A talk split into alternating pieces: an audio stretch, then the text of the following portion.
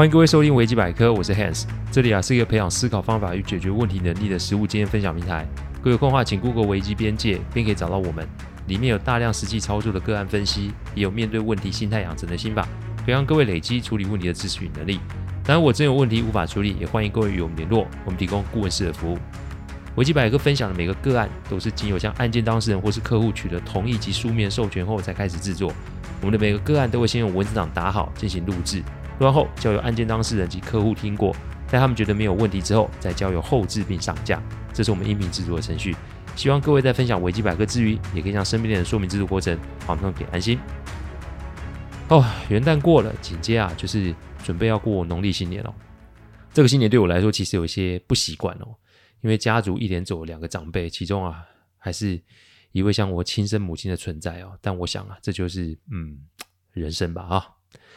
过年前不可免啊，就是尾牙及年终奖金的时刻。这个时候只能用几家欢乐几家愁来形容吧。当然，有听众会利用这段时间来找新的工作，或是跟原来的东家讨论未来的发展。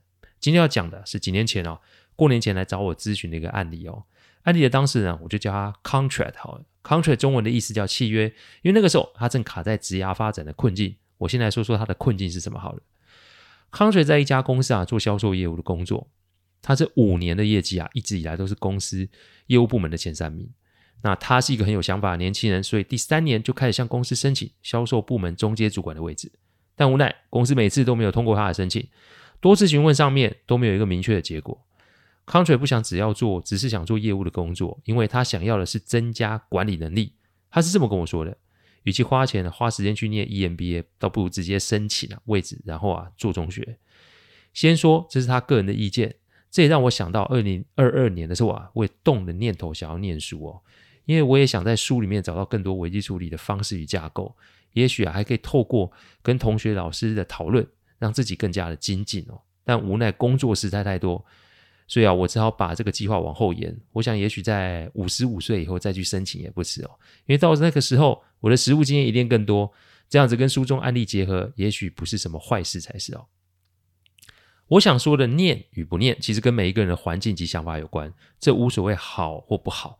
就像我们啊做维基百科做了一百二十三集，每一集的个案其实都不尽相同。的确，一定会有某些共通的原则，但请记得，共通的原则只是小部分，其他部分就是不同的细节。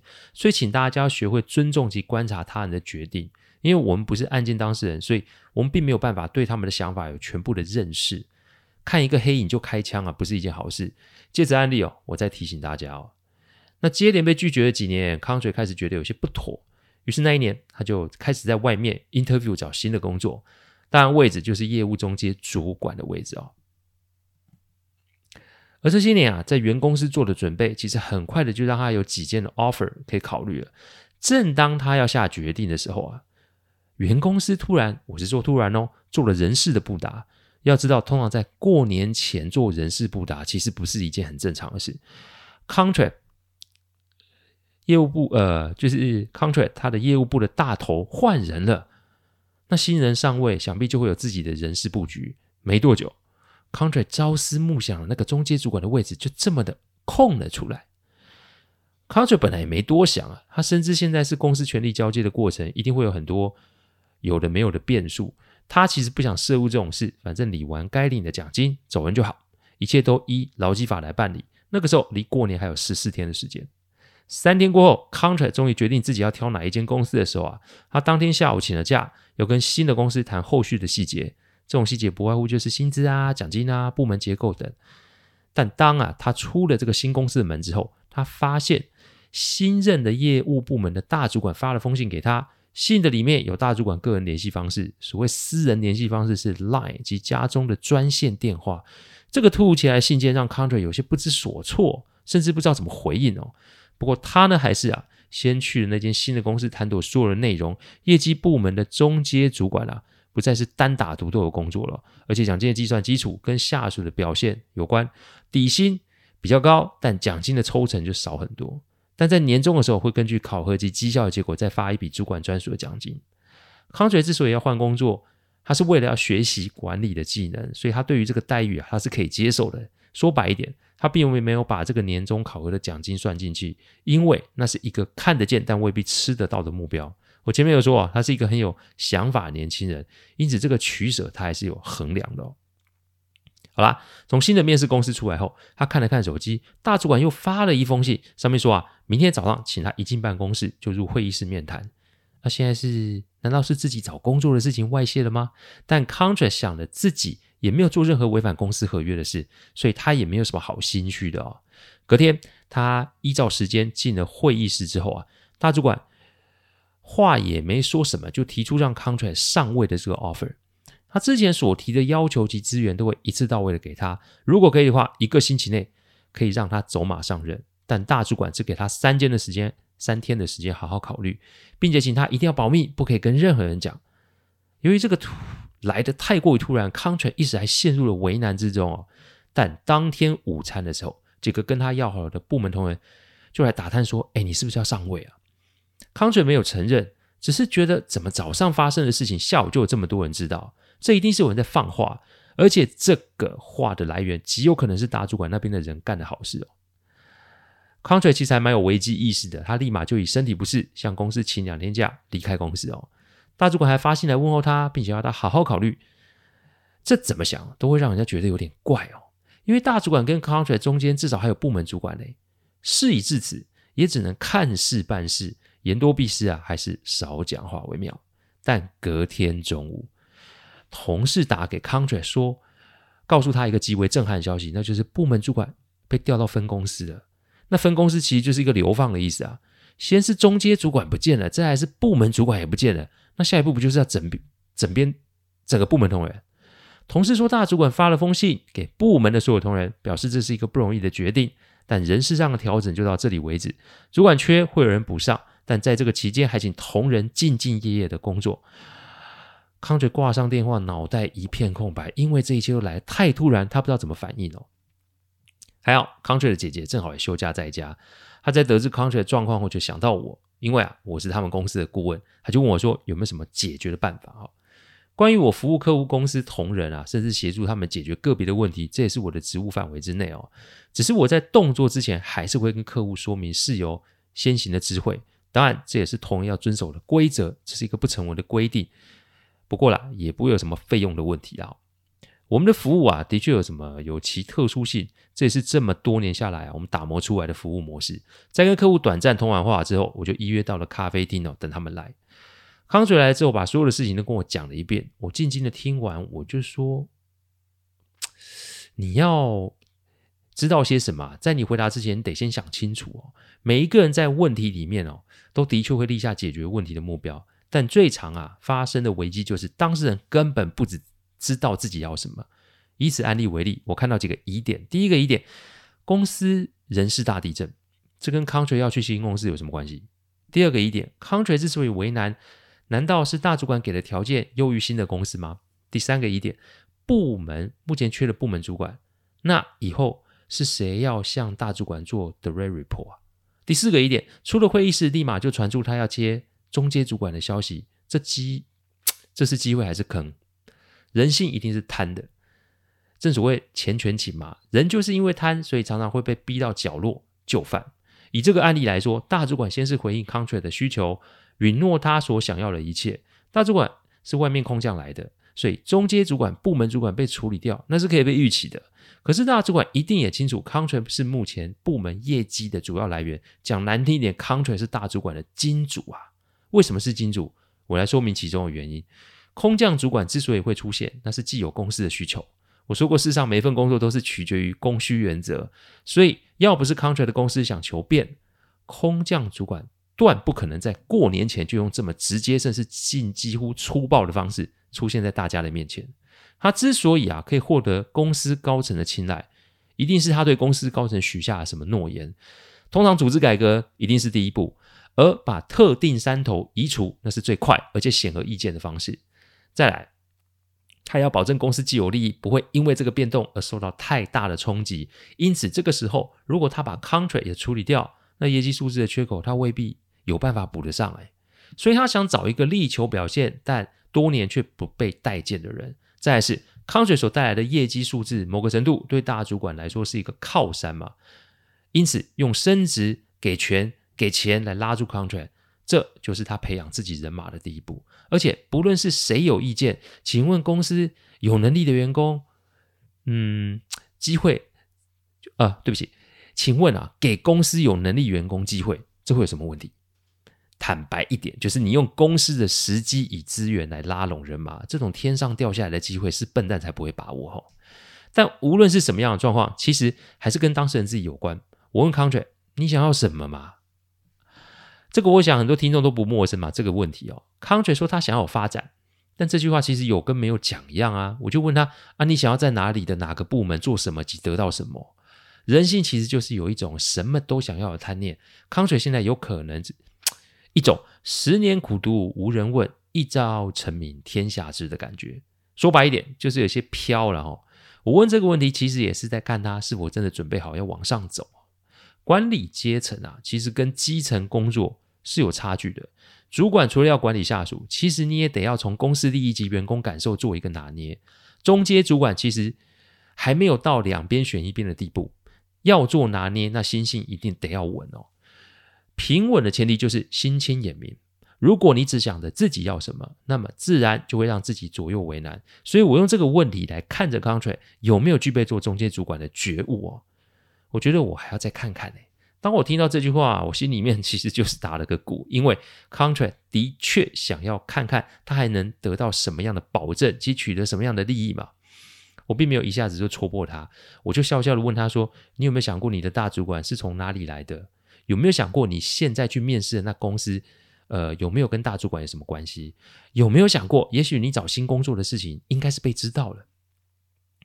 康垂瞪大眼睛看着我，我说：“我可以确信你是一个低调的人，不过世上没有不透风的墙。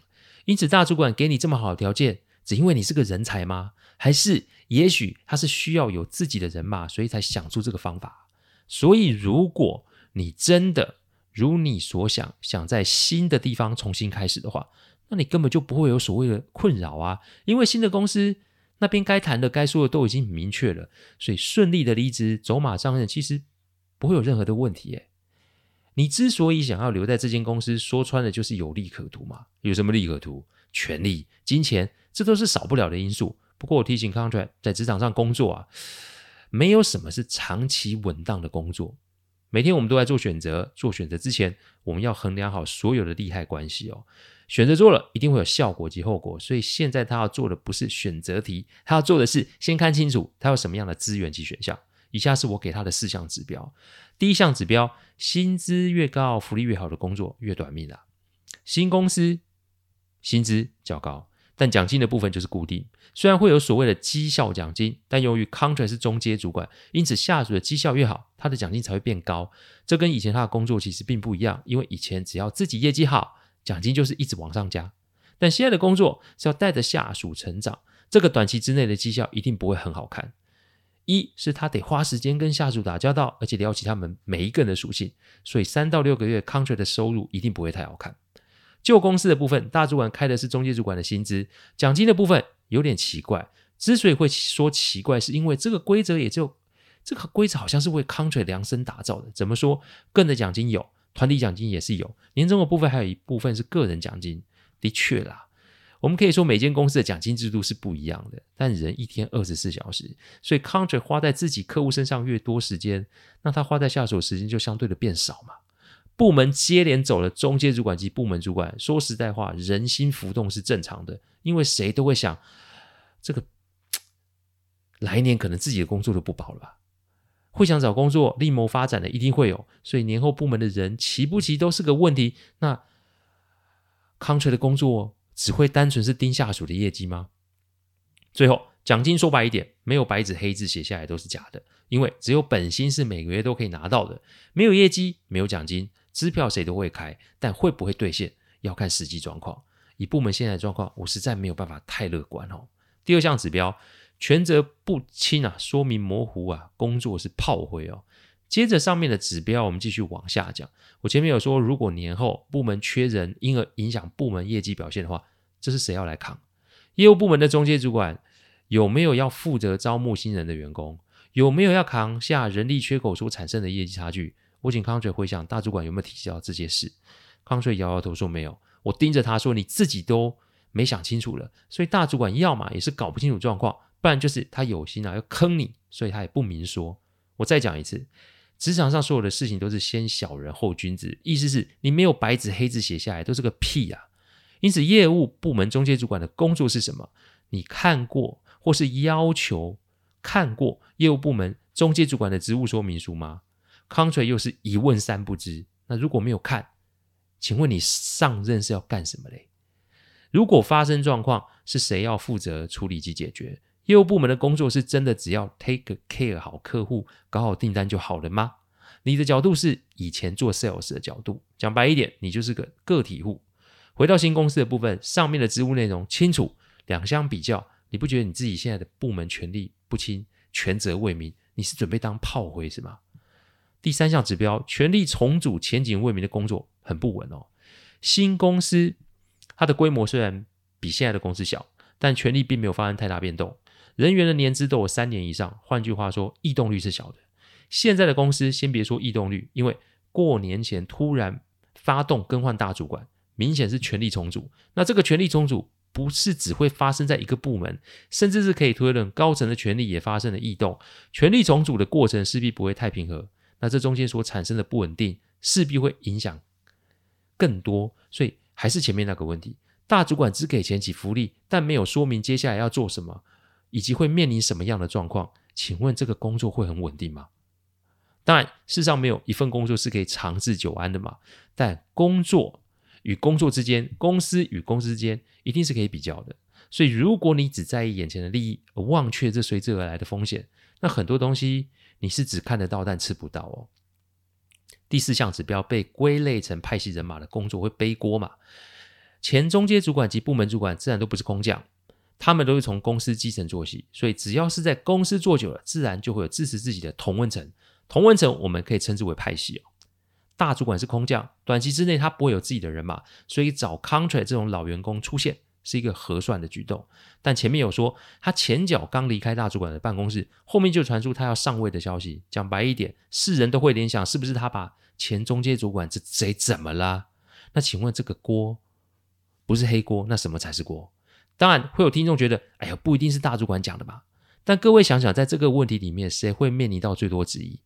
谁又可以站在岸边观火啊？其实我说真的，不会有人敢哦，直接挑明说是公司高层的责任吧。所以通常都会找一个位置没那么高的人来做代罪羔羊。那 contract 不就正好是一个最合适的人选吗？再来，大主管是空降，那大家可以说，哎，我刚来，一切都是依照公司的指令办。因为谁又相信一个初来乍到的人有这么大的权力呢？我提醒 contract，你不要把职场上的事想得太简单，天下不会有馅饼掉下来啦。敢给你东西，那就要是从你身上拿走某些东西。因此，用钱用权买你的清白，买你的时间，这是一笔合算的买卖。我说完这四项指标，我接着补充一句话：对新手主管来说，还特别是对你这种想当主管很久的人来说，给权给钱，并且还替你扫除障碍。不要说你有经验的都有可能会上当，但职场上比的是做长久，而不不是比做大。你的业绩难道是一开始就有的吗？可以回想看看你的业绩是怎么累积的。一定有前辈带你，但有前辈大方到会把他的客户、方法甚至诀窍都教给你吗？别说前辈啊，你的前任中介主管、部门主管有对你这么推心置腹吗？你之所以可以这那么想往上走，某个程度就是想要改变现状。这个现状包含了自己的发展，但也有可能包含了希望这个部门可以更好，公司可以更好的企图心。如果是这样的话，那我问问，一个有能力的人应该走到哪都可以遍地开花吧？